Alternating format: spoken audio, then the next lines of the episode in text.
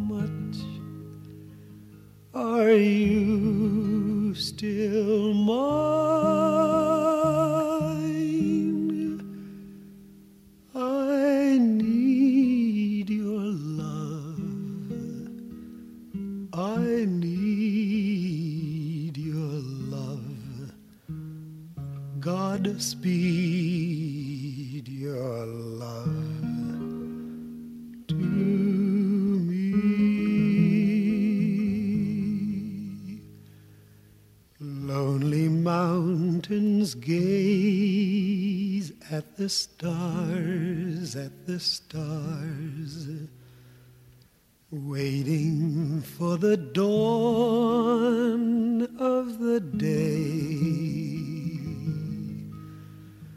All alone I gaze at the stars, at the stars dreaming of my love far away.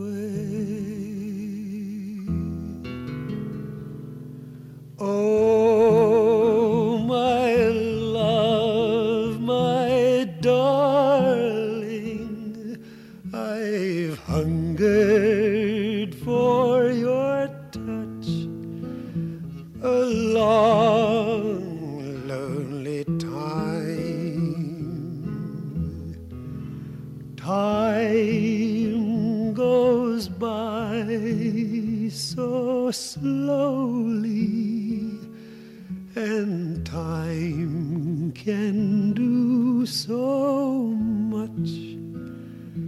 Are you still mine?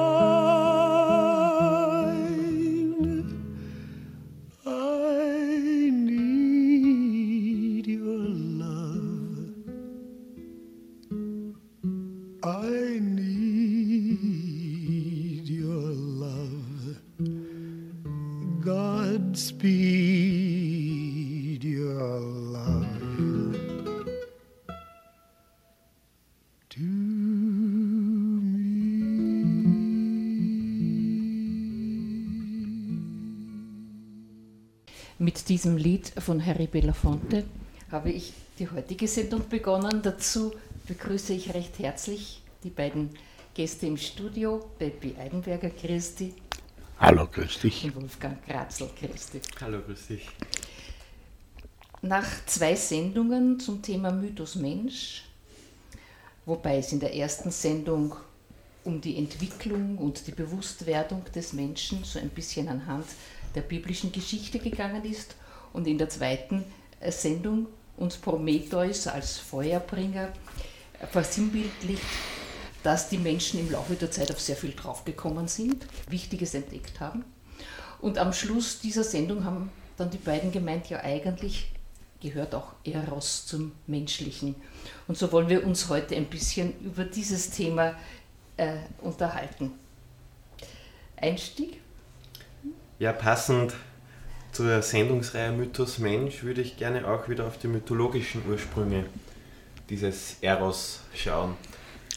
Es ist nicht ganz klar in der Mythologie, woher er kommt. Das haben wir vorher gerade noch gemerkt, wo wir uns ein bisschen besprochen haben. da sind sich auch die Mythologen nicht so ganz einig. Aber eine Erzählung, die ich kenne, eine mythologische, ist folgende. Also die Urmutter Gaia, eine der ersten Gottheiten, die nach griechischer Vorstellung aus dem Chaos hervorgeht, gebiert aus sich heraus, also Gaia, die Urmutter, gebiert aus sich heraus Uranus, den Himmel. Himmel und Erde. Und zwischen diesen Zweien, also zwischen Vater und äh, zwischen Mutter und Sohn eigentlich, entsteht eine Form der Anziehung, ein Hingezogensein. Und dieses Hingezogensein nennt man Eros. Also Eros darf man sich in den Ursprüngen, in den mythologischen Ursprüngen eigentlich nicht als eigene personelle Gottheit vorstellen. Das kommt erst viel, viel später. Eros ist in den Ursprüngen vielmehr eine Bewegung zueinander, eine Form des Begehrens und da gibt es einen ganz einen schönen Gedanken, den die Griechen da entwickelt haben. Wenn es neblig ist, das kennen wir ja auch, dann verschwimmen die Grenzen zwischen der Erde und dem Himmel. Dann sind diese Grenzen nicht mehr eindeutig sichtbar. Und da haben die Griechen gesagt, wenn es nebelig ist, dann liegen Gaia, die Urmutter, und Uranus, der Himmel, ihr Sohn, in inniger Umarmung. Also dann ist sozusagen dieser Eros zu seinem Abschluss gekommen. Dann ist er gerade aktuell. Soweit zu den mythologischen Ursprüngen. Sehr nüchtern formuliert können wir jetzt sagen, es geht um einen Attraktor zwischen zwei lebendigen Wesen, ja. Äh, das ist die moderne, nüchterne Form, wo man sagt, hier äh, gibt es Anziehung. Aber in diesem Lied das wir eben gehört haben und das, ich, das ja unheimlich schön ist, kommt ja vor, ich brauche dich, I need you, I need your love, ich brauche deine Liebe. Also eine Anziehung, die eine rein einseitige ist und nicht beantwortet ist, fällt ins Leere. Das ist mir gerade gekommen. Dieses, natürlich steckt in diesem Eros etwas drinnen, das ist also sich etwas mit dem Bedürfnis nach einer Spur sehe, dass man etwas hinterlässt aus einer Beziehung heraus. Eine Beziehung zu schaffen ist eine Notwendigkeit, wenn man Kinder haben will. Und das steckt natürlich in all dieser Mythologie drinnen. Aber der Eros ist meiner Meinung nach nicht darauf zu reduzieren, auf Geschlechtlichkeit und geschlechtliches Erleben oder sexuelles Erleben, sondern ist, glaube ich, eine Grundform, Anziehungskraft, die von einem Menschen ausgehen kann. Und daher kann es sehr wohl auch ein erotisches Begehren bei älteren Menschen geben oder alten Menschen geben, die nicht mehr der, einer Nachkommenschaftsproduktion oder Schaffung unterliegen. Da erinnere ich mich an ein Buch von André Gortz, das er ein Jahr vor seinem Tod äh, für seine geliebte Frau geschrieben hat, wenn ich das ungefähr zitieren darf. Du hast nur mehr 34 Kilo, du bist schon ganz schwach, aber wenn ich dich ansehe, dann überkommt mich mein Begehren, dich zu berühren.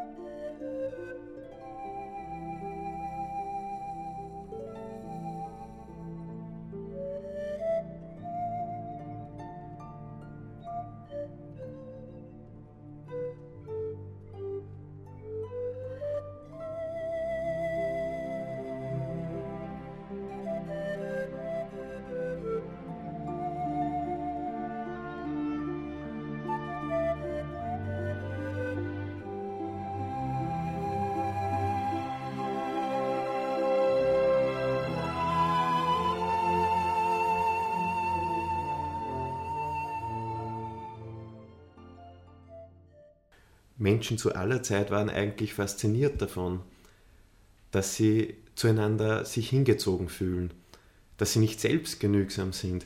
Wir nehmen das ja oft als ganz selbstverständlich hin, dass wir lieben können, dass wir uns angezogen fühlen. Aber für die Griechen, also schon bei den mythologischen Ursprüngen, war das eigentlich äh, bestaunenswert, dass sich die Menschen nicht selbst genügen, dass sie nicht abgeschlossen sind und aneinander vorbei dieses Leben leben. Nein, es ist immer schon so ein Zueinander da. Der Mensch als Beziehungswesen. Und das war für die Griechen alles andere als selbstverständlich. Und sie haben sich deshalb auch immer wieder gefragt, woher dieser Eros, woher dieses Streben, woher dieses Zueinander. Und im Symposion entwickelt Platon, also einer der ganz großen griechischen klassischen Philosophen, den Mythos des Kugelmenschen, wo er auch mythologisch dem auf die Spur kommen will.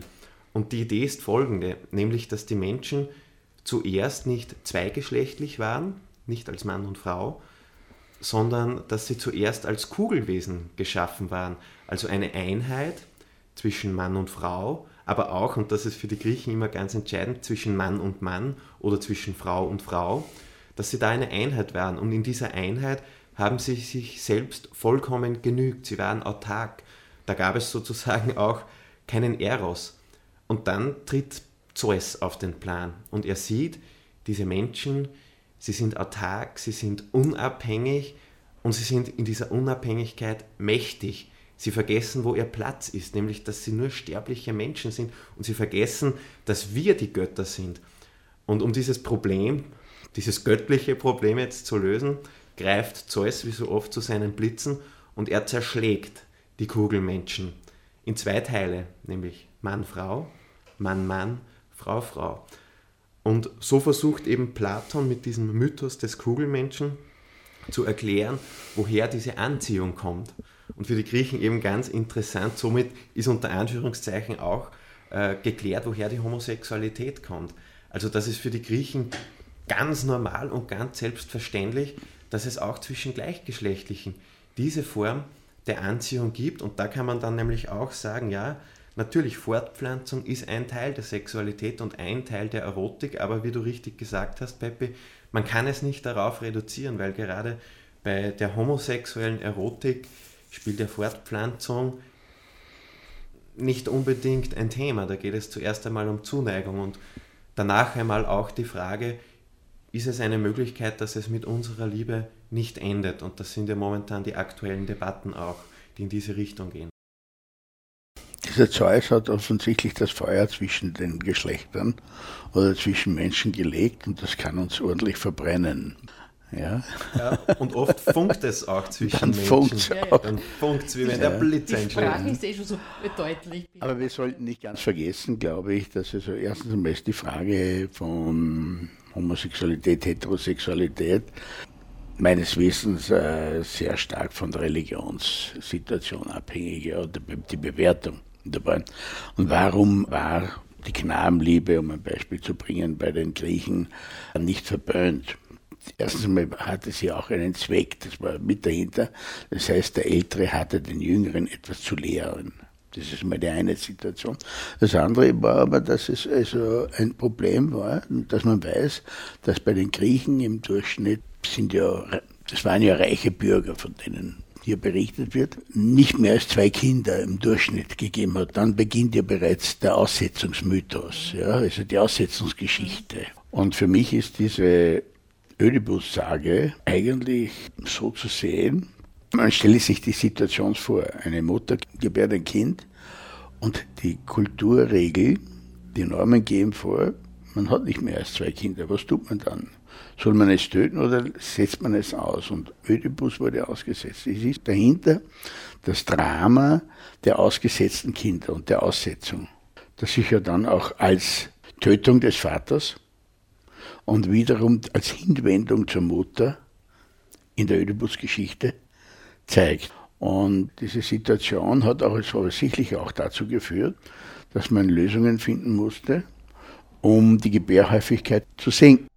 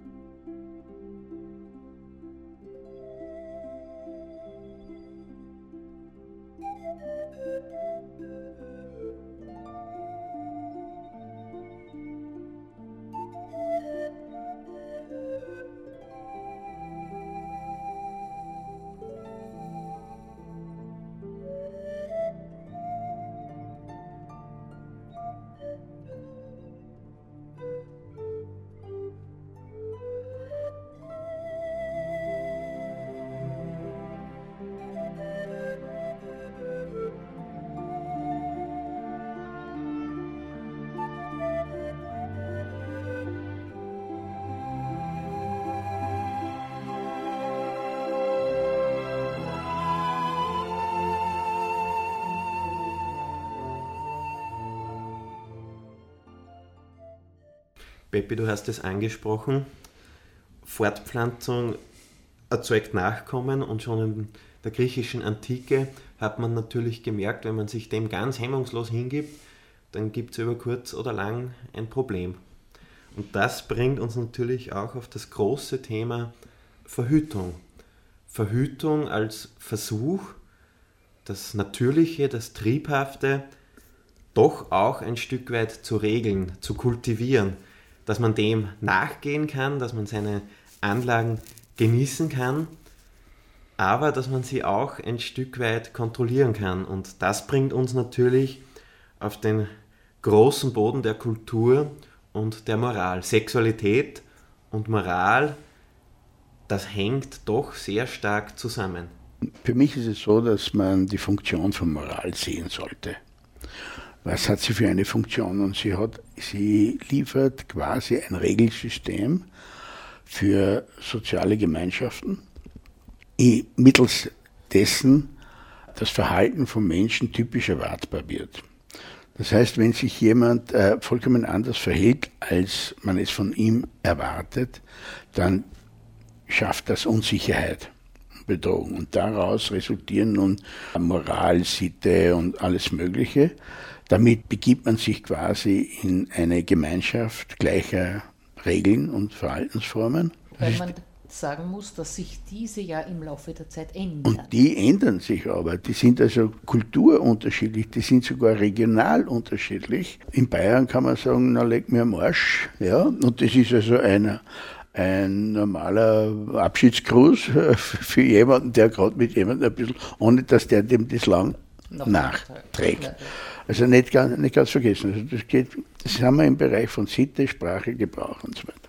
Ja, oder gerade im Bereich der Sexualität und im Umgang mit Sexualität zeigt sich ja, welche enorme Unterschiede da äh, vorhanden sind. Also man denke an, an muslimische Gesellschaften bis hin zu der ganz freizügigen europäischen Gesellschaft, bis hin dann wieder zum Brüden Amerika, zum Evangelikalen. Also da gibt es so viele Spielarten und gerade, glaube ich, im sexuellen Bereich, weil es da ums Eingemachte geht, auch für den Menschen, um etwas, was ihn so innerlich auch antreibt und bewegt. Ich glaube, dass deshalb gerade im Bereich der Sexualität so viele Moralüberlegungen immer wieder angestellt werden. Und es gibt keine oberste Instanz. Letztlich nicht, nein. nein. nein, nein. Das verunsichert ja. Nicht? Also die Religion nimmt vielleicht Gott als Instanz, aber auch das wie man jetzt in der katholischen Kirche sieht, wird sehr angezweifelt. Natürlich, also Sexualität ist, ist das Begehren, ja, ist quasi immanent im Menschen vorhanden. Nämlich das Begehren, lieben zu können und geliebt zu werden. In beiden Richtungen. Wir haben gesagt jetzt, Kultur und Moral muss dieses Begehren kontrollieren.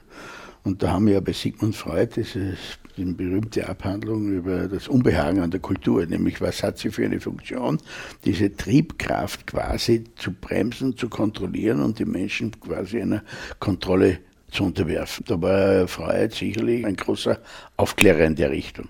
Die nächste Frage ist allerdings, und wir haben gesagt, unterschiedliche Kulturen, Religionen. Wir sollten etwas nicht vergessen. Wir können eine Kultur meiner Meinung nach nicht trennen und die Entwicklung einer Kultur von den natürlichen Ressourcen, die innerhalb eines bestimmten Raumes da sind. Das heißt also die Ernährung, die Klimaverhältnisse. Und wenn wir da in den arabischen Raum hineinschauen, dann gibt es ja dort gerade diesen Begriff der Reinheit, der bei uns also ganz anders gesehen wird, aus der katholischen Religion heraus. Und dort ist aber Reinheit an etwas gekoppelt gewesen, nämlich was brauchten diese Nomaden? Sie brauchten eine Quelle, die rein war.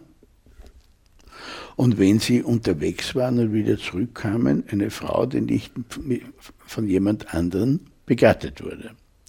Das heißt also, diese Reinheit ist an, die, an dieses System, das vor bis vor 150 Jahren noch funktioniert hat, gekoppelt. Und jetzt haben wir natürlich eine ganz andere Entwicklung dort unten. Und da brechen die Dämme in einem gewissen Grad. Und das ist also sicherlich, man muss also das verstehen, wenn, wenn sich die Leute aus ihrer Tradition heraus so und so verhalten. Denn Tradition hat eine unheimlich starke Bindungskraft. Ich denke, es wird für mich kritisch, wenn Sie einen Entwicklungsschritt als Volksgemeinschaft überspringen wollen. Also wenn das in dem Raum so war und jetzt kommt zum Beispiel durch die Medizin, äh, sinkt die Kindersterblichkeit, fallen andere Komponenten weg, wodurch eventuell Geburtenregelung stattgefunden hat. Ja, man muss schon auch sagen, du hast es richtig gesagt, für den Nomaden war wichtig, dass er nach Hause kommt und seine Frau nicht begattet ist. Und dann sieht man schon auch, wer diese Moral gemacht hat. Und das war natürlich bei uns auch bis vor 100 Jahren auch gang und gäbe. Ja, ich weiß nicht, wie lange erst die Vergewaltigung in der Ehe strafrechtliche Konsequenzen hat, nämlich auch erst bei uns.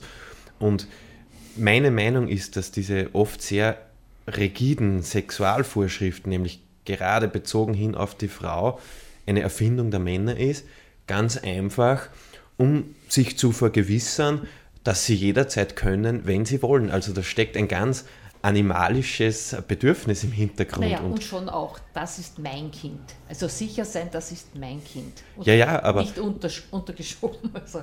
Ja, ja, das kommt ja. natürlich noch dazu, aber die Frau zu kontrollieren, um auch die eigene Sexualität äh, jederzeit äh, lebendig werden zu lassen, um keine Kompromisse eingehen zu müssen, um kein Nein zu riskieren. Ja.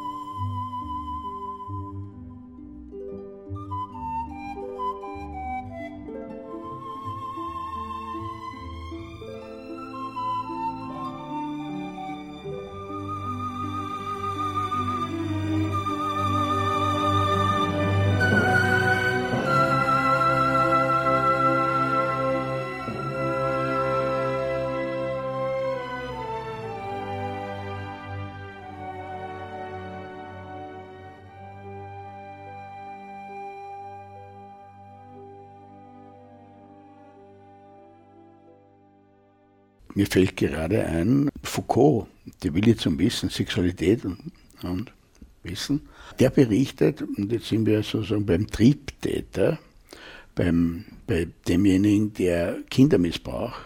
Da ist es so, dass das erste Mal ein Bericht über eine Verurteilung eines Täters im 17. Jahrhundert auftaucht nicht vorher.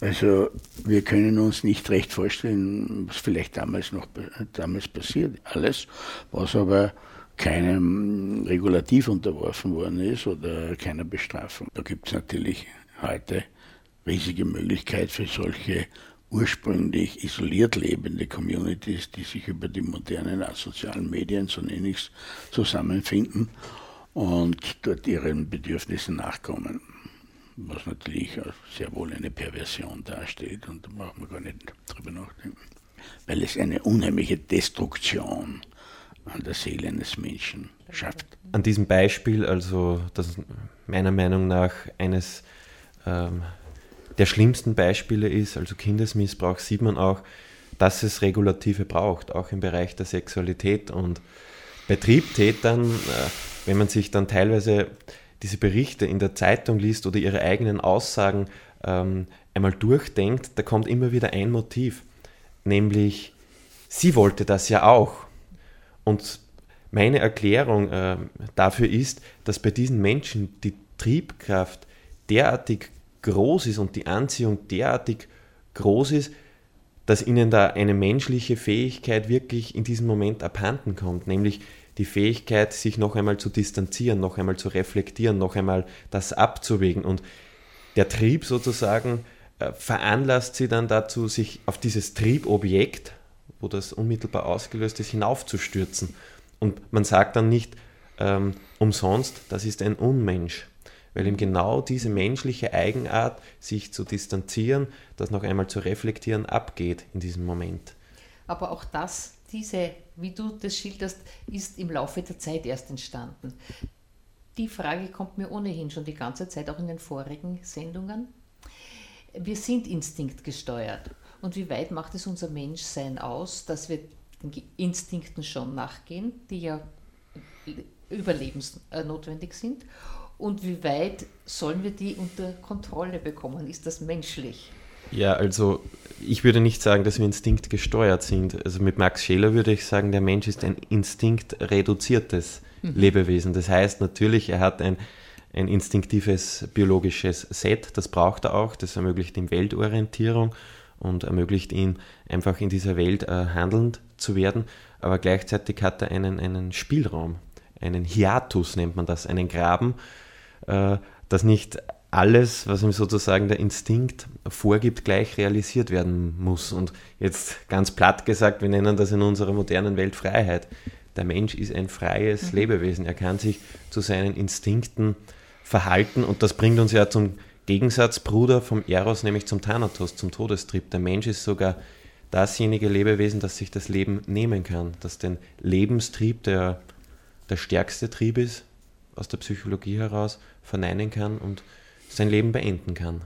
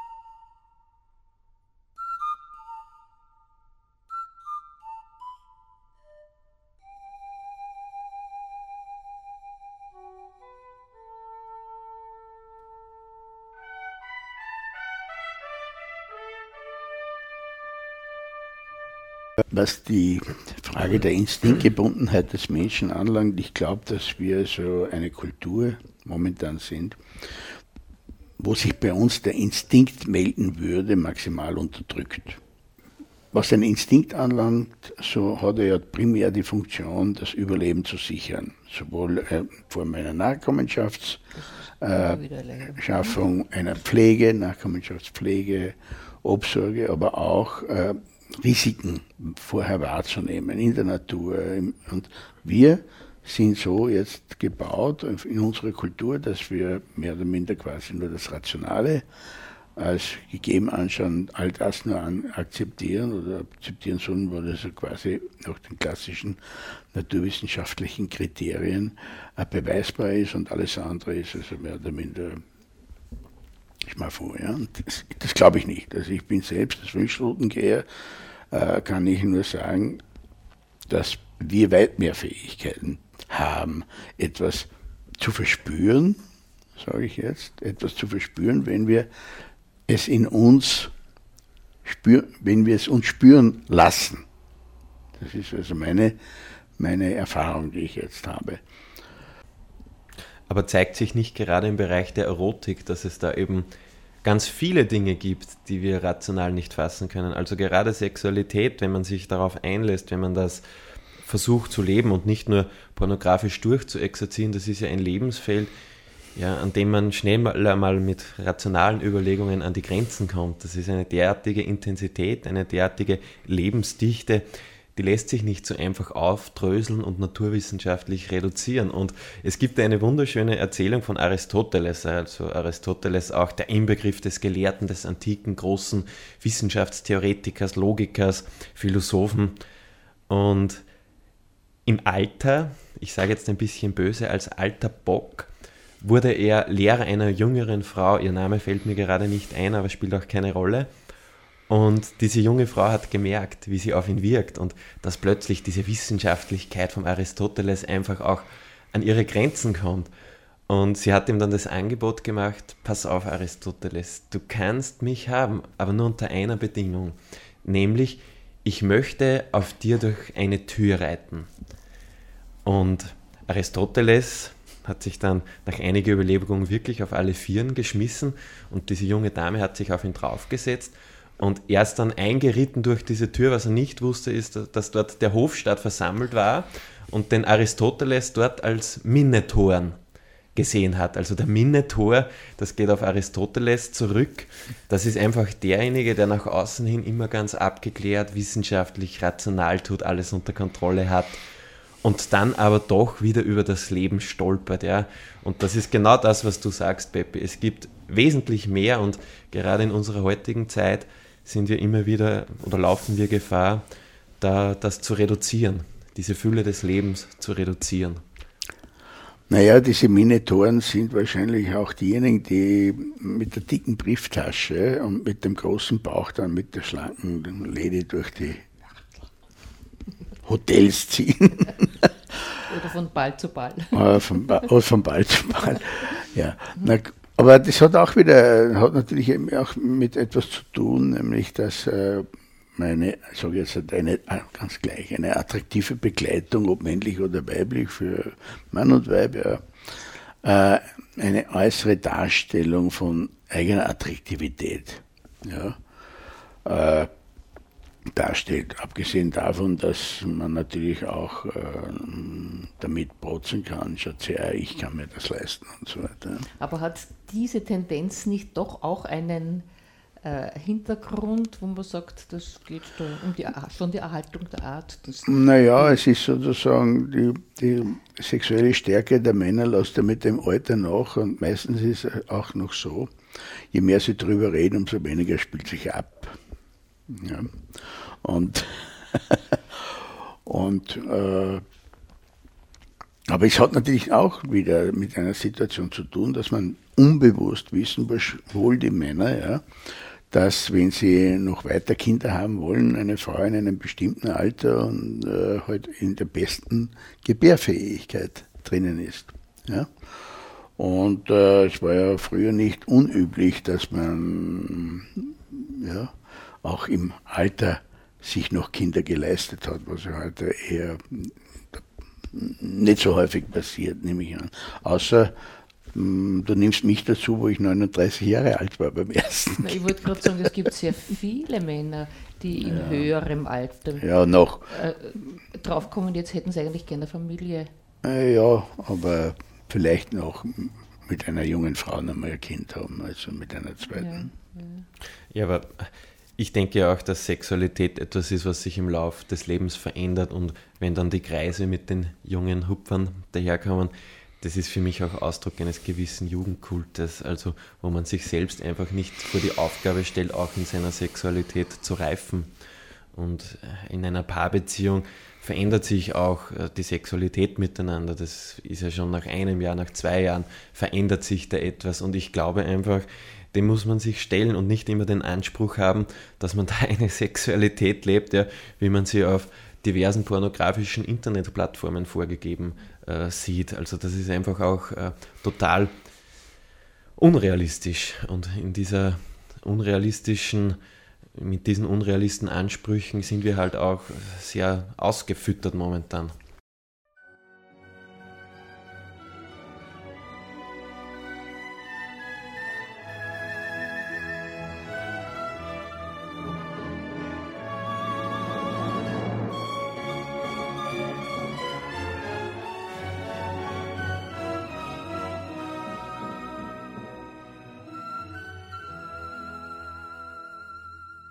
Gesagt Erotik.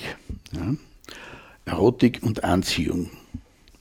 Anziehungskraft. Was haben die Menschen aber in, in unterschiedlichen Zeiten als erotisch gesehen?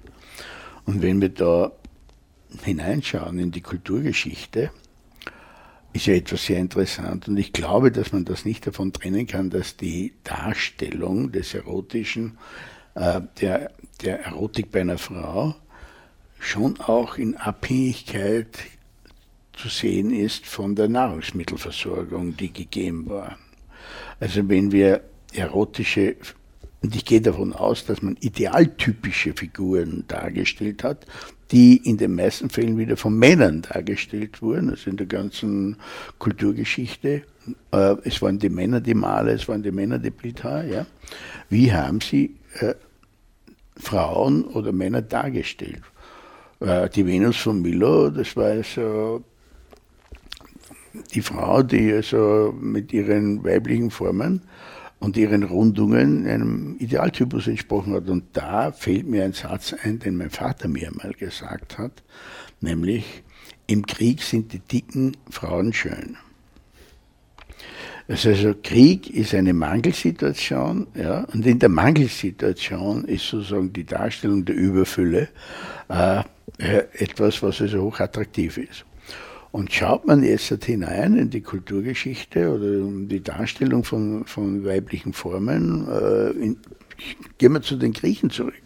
Die Venus von Milo und wie immer sie oder wie Praxiteles eben die Darstellung gemacht hat, das sind eigentlich äh, idealtypische Figuren, die für uns auch eine Geltung haben heute. Aber was, wir haben eine Überflussgesellschaft. Und die Griechen waren nicht arm, die griechischen Stadtbürger waren nicht arm, also die haben genug zum Essen gehabt.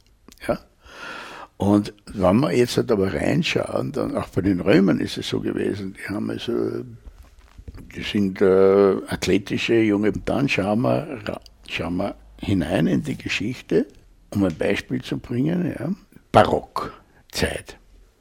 Ja, in der Barockzeit die fülligen Frauen eines Rubens, die Putten in den barocken Kirchen, die kleinen dicken, fetten Engelein, ja, die dort herumsitzen, ja, äh, warum sind auf einmal diese dicken Frauen so attraktiv gewesen und warum waren sie in der Gotik mehr oder minder schlank?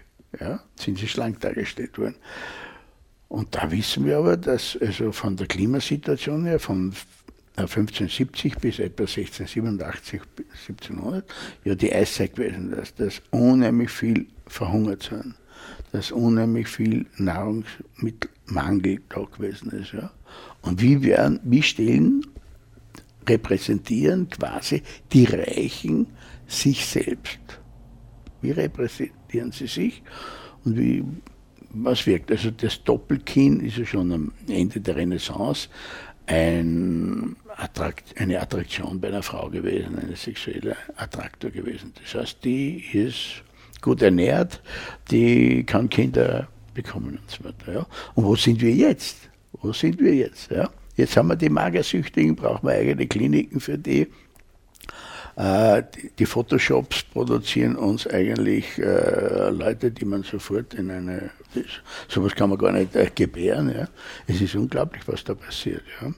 Und dann kämpfen alle um die, Ideal, um die ideale Figur. Ja? Das ist natürlich schon zu hinterfragen, was läuft da im Zusammenhang mit, mit, mit, mit Ernährung und den anderen Möglichkeiten.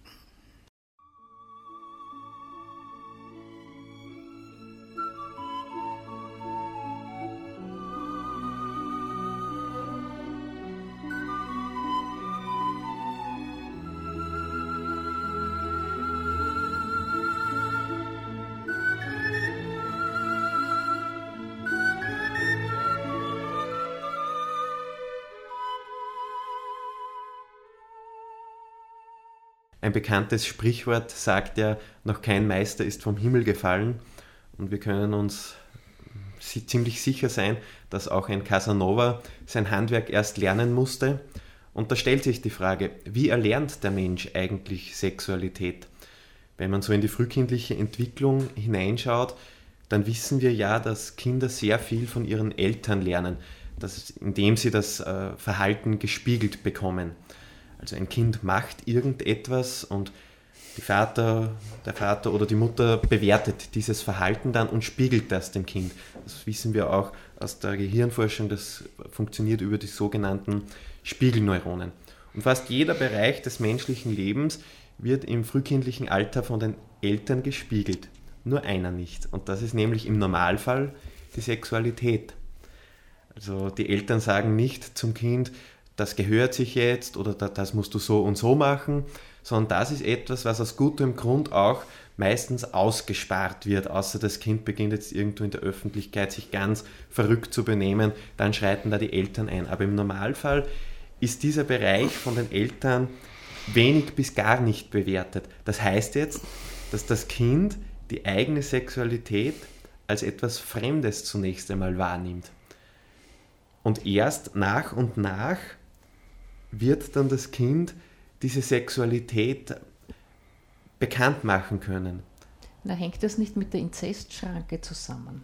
Das außerdem, aber trotzdem aus entwicklungspsychologischer Sicht ist jetzt nämlich interessant, dass das Kind das als etwas Fremdes erlebt und jetzt nämlich einen zweiten braucht, um dieses Fremde erleben zu können, um dieses Fremde spiegeln zu können.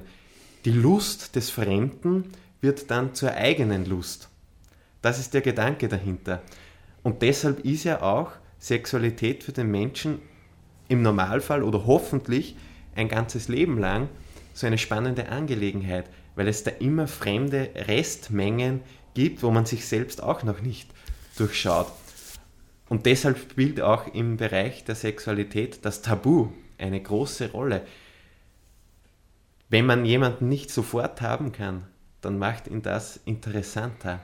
Also der Mensch ist immer auf der Suche im Bereich der Sexualität, sich diesem Fremden in sich selbst auch zu stellen, dieses Fremde erfahrbar zu machen. Und in unserer modernen Zeit, die ja beinahe ja tabulos geworden ist, wo Pornografie eine große Rolle spielt, laufen wir Gefahr, dass hier ein ganz prickelndes Element der Sexualität verloren geht.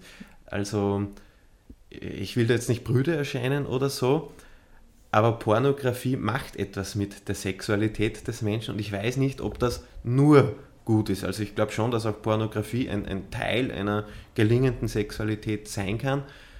Aber wenn sozusagen das zum Ideal äh, erhoben wird, dann läuft der Mensch Gefahr, da etwas zu verlieren. Weil ja eigentlich nicht trennbar ist, was ist Erotik, was ist Sexualität, was ist Eros. Ich finde schon, das sind verschiedene Begriffe für mich, die verschwimmende Grenzen haben.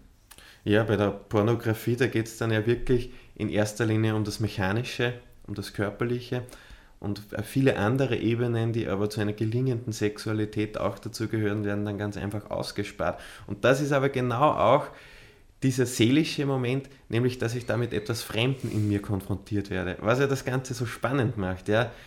Nichts ist spannender als ein Geheimnis und in der Sexualität, da stoßen wir auch auf ein inneres Geheimnis, weil uns das aus frühkindlicher Entwicklung einfach als etwas nicht vollständig integriertes mitgegeben worden ist. Ja, weil nicht mitgegeben werden kann. Im Normalfall nicht mitgegeben werden kann. kann.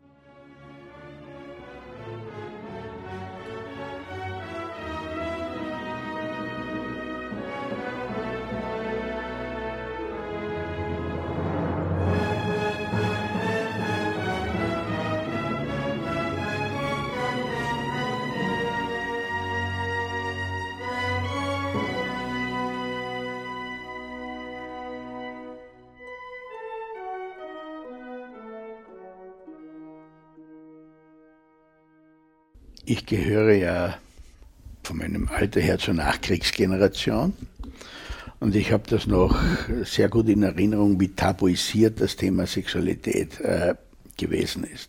Ja? Und wie die Leute aber, ich glaube auch in hohem Ausmaß darunter gelitten haben.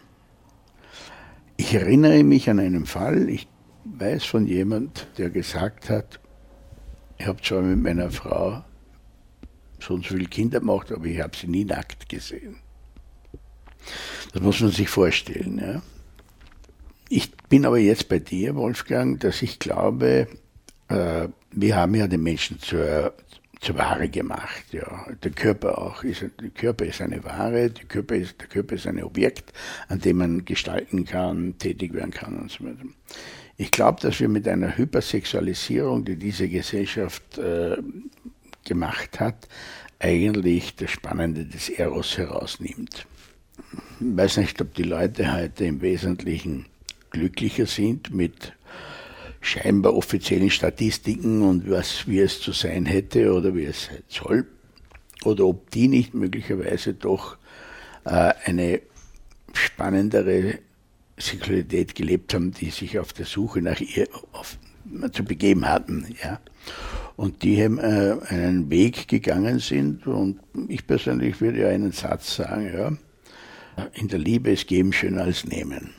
Wenn man das berücksichtigt und beherzt, dann macht man ja etwas, was man sowieso nie tun sollte, jemanden zu gebrauchen.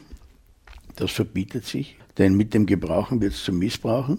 Wenn wir zuerst auf die Kindheit, die Formung durch die Kindheit zurückschauen, dann glaube ich, hat es einen wesentlichen großen Schritt gegeben, den ich für sehr positiv finde, nämlich, dass die Kinder heute länger am Körper getragen werden, dass sie mehr an Hautkontakt bekommen und dass die Streicheleinheiten ist ja ein blöder Begriff, das können wir dann zählen, ja. Aber dass dieses Bedürfnis über die Haut Zuneigung zu zeigen, wenn Kinder das erleben und in ausreichendem Maß bekommen, dann habe ich keine Befürchtung, dass sie nicht auch eine schöne Sexualität leben könnten. Das ist also meine Sicht der Dinge heute. Ich glaube schon, dass es Platz hat in der Sexualität, dass man sich gegenseitig auch von Zeit zu Zeit als, als Objekt gebraucht. Also als, auch das hat ja eine spannende Komponente. Das Wichtige, glaube ich, ist die Gegenseitigkeit, die Freiwilligkeit. Ich hatte an der Universität einen Religionspädagogen, einen typischen 68er vom Geist her, und der hat immer gesagt, und da ist auch oft der an, also angezündet worden dann für seine Aussagen, aber der hat immer gesagt, zwischen zwei Menschen ist alles erlaubt, sofern das Verhältnis ein symmetrisches ist und sofern die zwei Personen sich darüber einig sind, was passiert.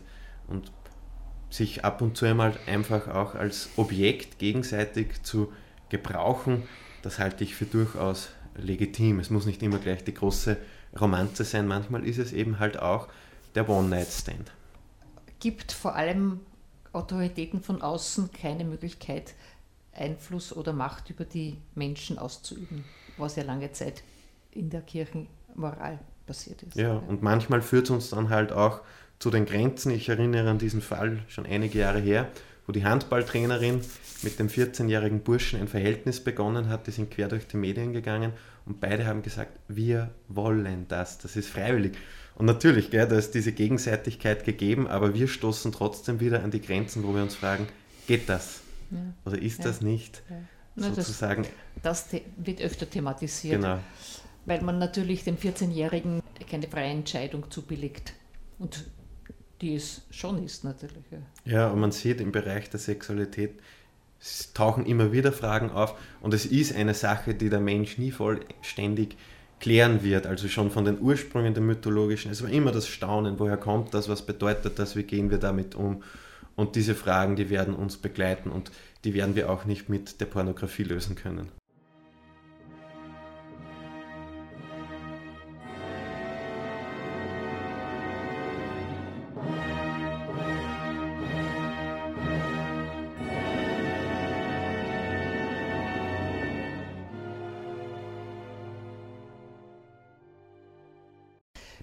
Du meintest, wir sollen zurückkehren zu Eros und eher die Sexualität.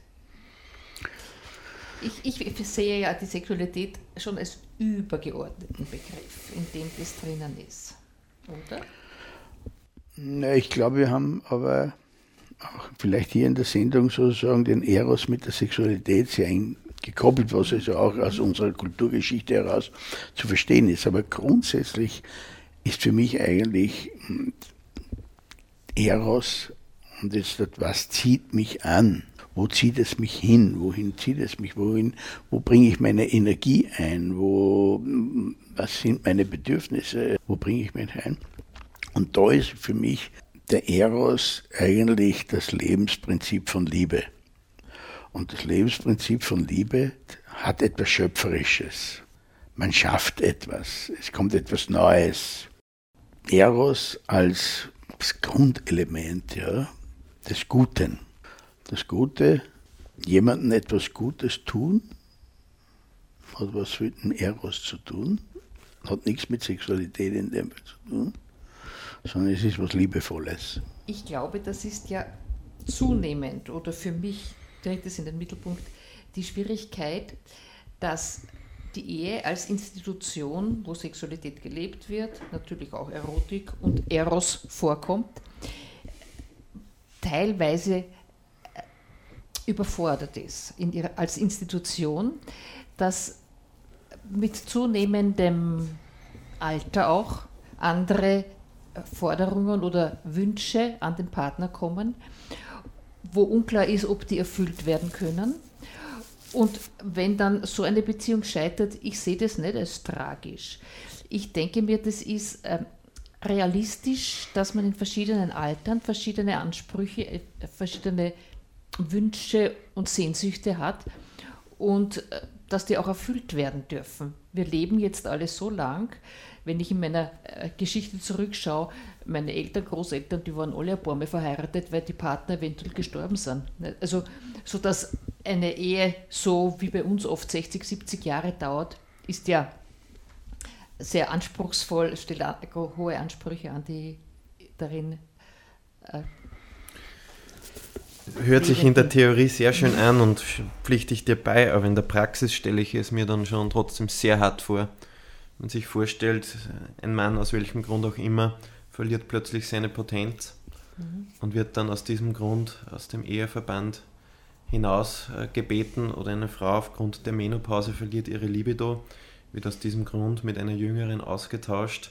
Ich verstehe natürlich schon auch das Bedürfnis des anderen Partners und auch das Recht äh, auf eine erfüllte Sexualität, aber man muss einfach sehen, dass in der Praxis Menschen hier sehr verletzlich sind, dass es hier wirklich auch um, um das Intimste, um das Innerste geht. Und ich glaube, das ist auch der Grund, warum man hier immer wieder versucht hat, ganz klare Regeln aufzustellen, auch um den Menschen ein Stück weit zu schützen. Also ich würde auch zum Beispiel die katholische Sexualmoral, die wirklich auch sehr angestaubt ist, auch unter diesem Hintergrund verstehen, Menschen äh, eine schutzvolle Umgebung zu äh, ermöglichen, wo sie in Sicherheit sind, wo sie nicht äh, mit der Gefahr konfrontiert sind, plötzlich ähm, ausgetauscht zu werden oder missbraucht zu werden, zum Beispiel, sondern dass es einfach klare Regeln Aber ich glaube, es muss gibt. auch die Möglichkeit geben, dass jemand sagt, wir sind an einem Punkt, wo jeder sich in eine andere äh, Richtung entwickelt äh, und wir verabschieden uns voneinander. Wenn das eine ja. einvernehmliche Trennung ist, wunderbar, wie gesagt, ich kenne das einfach aus eigener Erfahrung. Meine Eltern haben sich auch scheiden lassen und ich kann dazu sagen, dass das äh, sehr schmerzhaft war für einen Teil ja. dieser Beziehung. Also ich glaube, das ist eher es lassen die sich Praxis. keine Regeln ja. aufstellen. Ja. Ja. Wir müssen zwei Dinge sehen. Wenn wir jetzt äh, die Ehe noch Kant als rechtliche Sicherung des gegenseitigen Gebrauchs der Geschlechtsorgane und des Vermögens sehen. Ja? Was steckt aber dahinter? Es ist ein Vertrag. Es ist ein Vertrag zwischen zwei Menschen und diesem, dieser Vertrag beinhaltet eigentlich, ich sage jetzt einmal, eine Sehnsucht nämlich die uralte Sehnsucht, gemeinsam alt zu werden, so wie sie sich in diesem berühmten Mythos von Philemon und Baucis zeigt. Ja. Und ich glaube auch, dass die Menschen, die also zusammenhalten und gemeinsam alt, also gemeinsam, ja, wirklich es durchstehen, äh, sogar eine größere Überlebenschance haben und länger leben wahrscheinlich durch diese Beziehung, in der sie drinnen sind ich glaube, dass wir diesen, diese alte archaische Sehnsucht nicht so einfach weggeben können und sagen, na, wenn es soweit ist, dann sagen wir so, kannst, kannst du wen suchen, kann ich wen suchen. Ich glaube, da sind immer Seelenbrüche drinnen, ob die Leute es wollen oder nicht, denn Seelenbrüche sind Beziehungsbrüche. Das glaube ich auch, ja. Das ist Hilft aber nicht den vielen, die das erleiden. Nein, es kommt ja auch darauf an, wie das dann abläuft. Gell? Aber, ja. aber man, kann, man kann dazu sagen, dass es natürlich äh, Realität ist, dass es passiert und wie du richtig gesagt und dass hast. dass es Neuanfänge geben kann. Genau, es kann Neuanfänge geben und es gibt keine Regeln, nach denen das einfach ablaufen kann. Aber ich glaube, das darf man schon auch dazu sagen, wo so etwas passiert, kann das sehr tragisch sein für einen Menschen. So ehrlich dürfen Muss wir sein, ja, ja. sein, und müssen wir, glaube ich, auch sogar sein. So, jetzt sind wir noch zu einem anderen Kapitel gekommen. Mir kommt es wichtig vor, dass wir auch davon sprechen, denn wir haben in unserer Gesellschaft die Ehe doch noch als Institution der Sexualität. Und als großen Wunschtraum der Romantik ja, ja, auch. Ja. Und man kann vielleicht dazu sagen, also Peppi, du hast das vorher schon schön angesprochen, auch Eros, diese Leidenschaft, sich wo hineinzuknien. Und da kann man natürlich auch sagen, ja, Eros, Leidenschaft und manchmal heißt das aber auch, dass sie tatsächlich Leiden schafft. Gut, aber nicht immer. Nicht immer. Wir sind am Ende. Ich möchte mich bei euch bedanken für diese sehr interessante Sendung. Für alle, die nicht von Anfang an dabei waren. Meine Studiogäste waren heute Josef Eidenberger und Wolfgang Kratzl. Herzlichen Dank. Vielleicht gibt es ein Wiederhören und bis zum nächsten Mal. Danke, Eva, dass wir mit dir diese Sendungen gestalten durften. Ja, ich freue mich auch, dass ich mit dir und Wolfgang das machen durfte.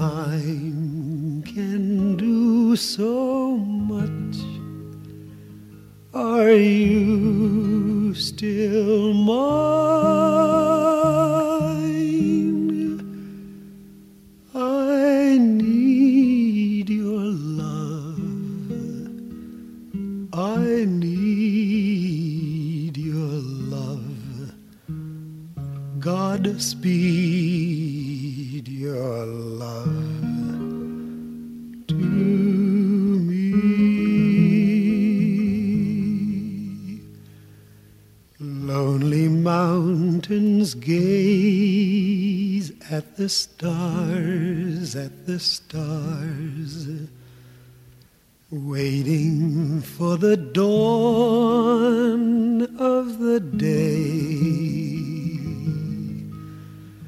All alone I gaze at the stars, at the stars, dreaming of my love far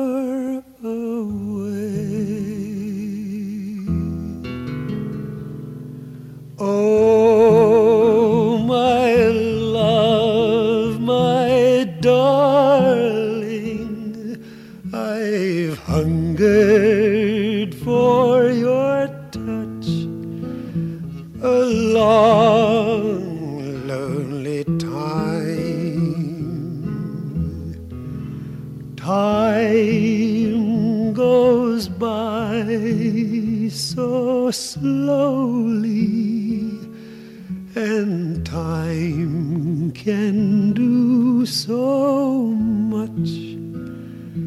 Are you still